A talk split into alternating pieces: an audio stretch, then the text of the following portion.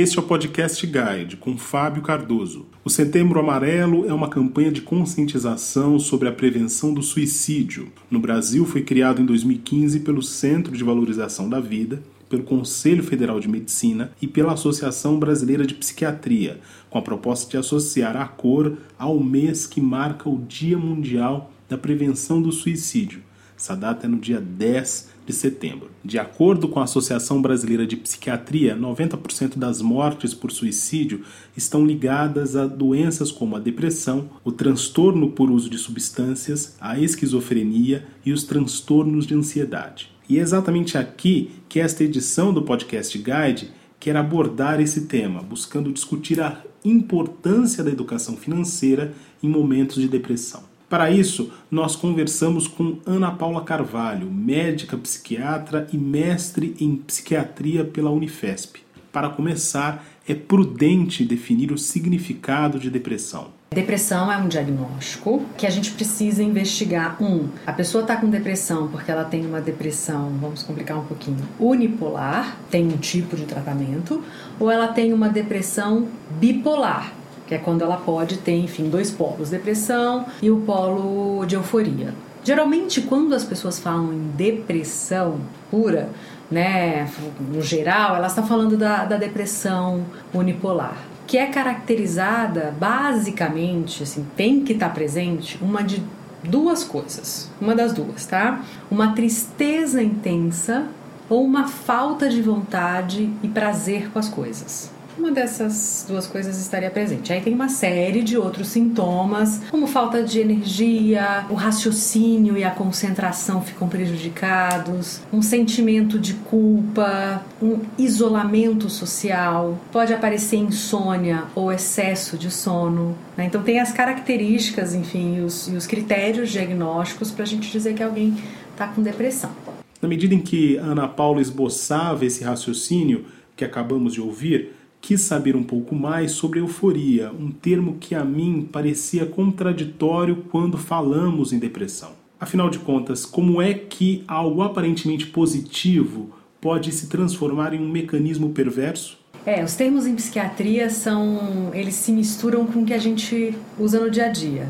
Eu vou começar explicando primeiro falando da depressão. Muita gente acorda às vezes sem energia, um pouco triste, e fala: "Ah, acordei deprimido hoje". E isso não é depressão né? A pessoa não acordou bem, mas não é depressão. A euforia que a gente fala na nos transtornos de, né, dentro da psiquiatria, do transtorno bipolar, é quando a pessoa tá, a gente diz com um humor um pouco elevado. Ela tá acelerada, ela pode estar tá irritada, ela pode estar tá agressiva, pensamento fica muito rápido, parece que a cabeça não para, ela fica com dificuldade, dificuldade de dormir ou menor necessidade de sono, uma energia muito aumentada. Aparentemente, quando a gente vai descrevendo, nossa, ter mais energia, não precisar dormir, né? O raciocínio tá super rápido, mas isso na verdade não seria bom.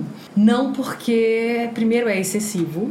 Segundo, tá acontecendo algo no teu cérebro, você vai pagar um preço por isso se você não cuida. Pode ser uma depressão, pode ser a longo prazo, você não tratando o transtorno bipolar, uh, isso pode levar a perdas da cognição, da capacidade de raciocínio, da inteligência. Então, é isso. Nesse ponto, nós identificamos que a euforia se conecta com uma sensação de grandeza, conforme Ana Paula Carvalho exemplifica no trecho a seguir. O que, que, acontece? Uma pessoa que esteja num quadro, que a gente, o termo técnico é hipomania, ou mania, né? São quadros do oposto da depressão. Se as pessoas estão nesse quadro, uma das coisas que acontece é ela perder a capacidade crítica e ela fica nessa empolgação, nessa aceleração, fica com um sentimento muitas vezes de grandeza, de que ela pode mais. E aí o que pode acontecer é ela passar a comprar porque ela acredita que pode comprar. Tem pacientes que chegam em concessionárias de carros importados e a pessoa está tão convencida que ela convence o, o, vendedor de que ela pode, sendo que muitas vezes está longe de poder comprar. Mas chega, faz test drive, enfim, e algumas vezes, dependendo da condição da pessoa, ela, consegue, ela chega a comprar mesmo. Vai para hotel cinco estrelas, e fica algumas noites lá. Uma pessoa que tenha transtorno bipolar e esteja no polo de euforia pode gastar mais, né, na fase de uma crise, gastar muito mais, fazer muitas dívidas, é, estourar cartão de crédito, por essa questão de euforia. Então, existe uma perda de limite, uma perda de capacidade de controlar os impulsos. E eu quis saber também como as perdas financeiras estão relacionadas a esse quadro de depressão.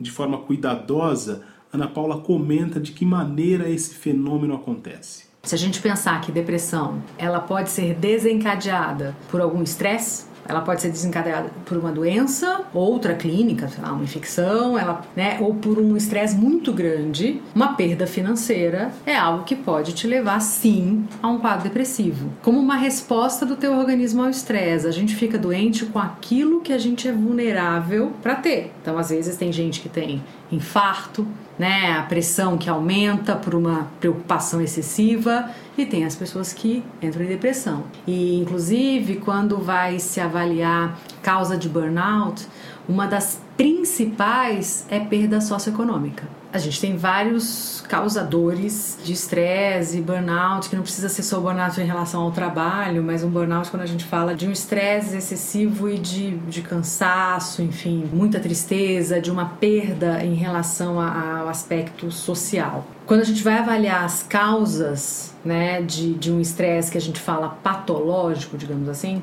tá entre primeira e segunda causa uma perda de status socioeconômico. Então, por exemplo, você uh, ganhava 10x, você passa a ganhar x. Independente de que x seja muito, mais ou menos, ou pouco, o fato de que você saiu de um lugar da hierarquia social para um mais baixo é causa de é uma das principais causas de suicídio, tá? Quando a gente vai falar em estresse social e também de causa de, de adoecimento e depressão. Porque isso não tira só a sua capacidade financeira, isso muda todos os seus relacionamentos. Aqueles amigos ou aquelas pessoas que você frequentava, aquilo uh, nem sempre permanecem. Você não consegue mais manter alguns é, vínculos sociais ou até mesmo de atividades sociais porque você não tem a condição. Você se isola porque acha que já não serve para estar tá naquele grupo.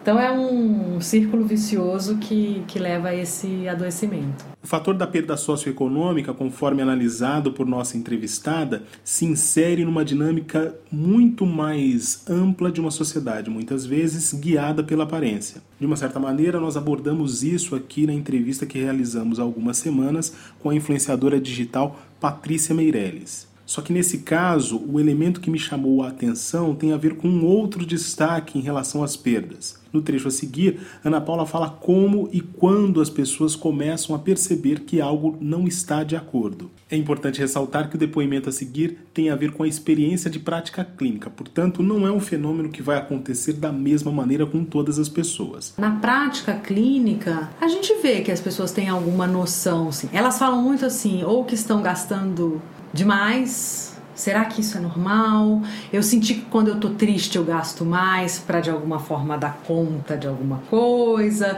mas aquela felicidade é instantânea. Eu acho isso muito parecido com comi alguma coisa, sabe, que afoguei as mágoas quando fala em relação a uma bebida. Então, o consumo pode trazer um prazer ou um alívio imediato que não se sustenta. E as pessoas trazem isso como eu achei estranho. Tem algo que tá me, assim que eu tô achando que não não tá muito parecido comigo. Será que isso tá bom? Então tem isso. As pessoas sentem, tem, sentem, eu acho que o principal se eu fosse elencar alguma coisa é o medo o medo de que ficando sem a condição financeira ou sem o dinheiro, que elas vão ficar sozinhas ou sem amparo. Se eu não tiver dinheiro, quem é que vai cuidar de mim? A sociedade está muito individualista e as pessoas sentem, eu acho, sim, sim, eu vejo isso. Então é muito um medo, eu diria que em relação à questão financeira, o dinheiro, é um certo medo de que ele desapareça, de que fique sem e como vai ficar a minha saúde, né? Como eu vou cuidar da minha saúde, como eu vou cuidar da saúde da minha família. E será que com isso eu vou ficar sozinho? Então eu acho que sim. Como ouvimos, o fenômeno da depressão é grave a ponto de alterar a nossa percepção da realidade. Isso é importante porque pode provocar consequências tanto nas pessoas que são ansiosas quanto nas pessoas que, desavisadas, acreditam que não serão afetadas por isso, aquelas que não pensam no futuro. E a educação financeira tem um peso elementar aqui. Tem as pessoas que são aqueles que normalmente têm reserva e quando começa a usar reserva, que é para aquele momento que precisaria usar reserva, fica super nervoso com isso. Ou seja, uma pessoa que é de pensar a longo prazo, mas ela gostaria de ter a reserva da reserva da reserva. Geralmente pessoas de perfil ansioso. E tem aquelas que deixam a vida me levar na hora que vier o problema. Então são extremos, né? Então você vai passando muito por como é cada um a experiência na família, se teve uma perda muito grande financeira em algum momento na história familiar, pode ser que essa pessoa fique muito preocupada e calculando quase que a aposentadoria do bisneto e fique numa relação com dinheiro às vezes que pode ser ruim para ela, porque fica, né, fica muito tenso a qualquer mudança. Existem as pessoas que por não terem tido uma educação financeira, acham que não, ah, eu sou jovem, não preciso me preocupar com isso agora. Enfim, tô ganhando bem. E gasta por conta e não pensa no futuro porque nunca passou por um problema e não acha que vai acontecer o problema. Então isso é muito tanto de personalidade quanto da história familiar, é cultural. Ao final, eu tive interesse em saber se havia algo que as pessoas poderiam fazer para que não caíssem nesse labirinto de prostração. Identificar o problema é fundamental elencar os próprios valores, assim. O que, que é importante para a pessoa? Porque você está se falando muito a respeito de propósito, né? É, isso não é à toa. Então a gente entender quem somos, o que, que é importante para mim e qual é o meu papel no mundo, assim, por que, que eu existo? É um caminho, né? É, por que, que eu escolhi esse trabalho? Qual é o sentido que ele tem para mim, na minha vida, na minha família? Então, você começar a se olhar, autoconhecimento mesmo. Às vezes a gente consegue isso conversando com amigos, conversando com a família, ouvindo podcast, para, enfim, e, nossa, isso faz sentido, isso faz sentido, aí lendo. É, às vezes vai ser numa religião, é, e às vezes vai ser com um profissional. Então, se existe uma angústia, eu sou psiquiatra, então, se existe uma angústia, se existe um sofrimento e algo que está impedindo que você siga de uma maneira mais fluida a sua vida, procurar um profissional pode te ajudar para você tentar identificar aonde está o problema, né? É, se relacionar é, aproximar mais das pessoas que fazem sentido para você, que são podem ser amigos, família e até mesmo alguma causa que é maior que você. Então, um voluntariado, uma ideia, um trabalho, mas que, que dê aquele sentido de pertencimento, isso eu diria que são alguns caminhos. A escolha do mês de setembro para a campanha contra o suicídio é oportuna mas é mais importante ainda entender que o compromisso para com o cuidado da sua saúde mental deve ser permanente. A área financeira é um dos setores onde a vida de alguém pode ser afetada pela depressão. Portanto, atenção aos sintomas. Buscar ajuda não deve ser vergonha, antes é algo necessário. Ana Paula, muito obrigado pela conversa, por essa entrevista. Muito obrigada também. Esta foi mais uma edição do Podcast Guide ouça, comente e compartilhe. Nós estamos no Deezer, Google Podcasts, iTunes, SoundCloud e Spotify.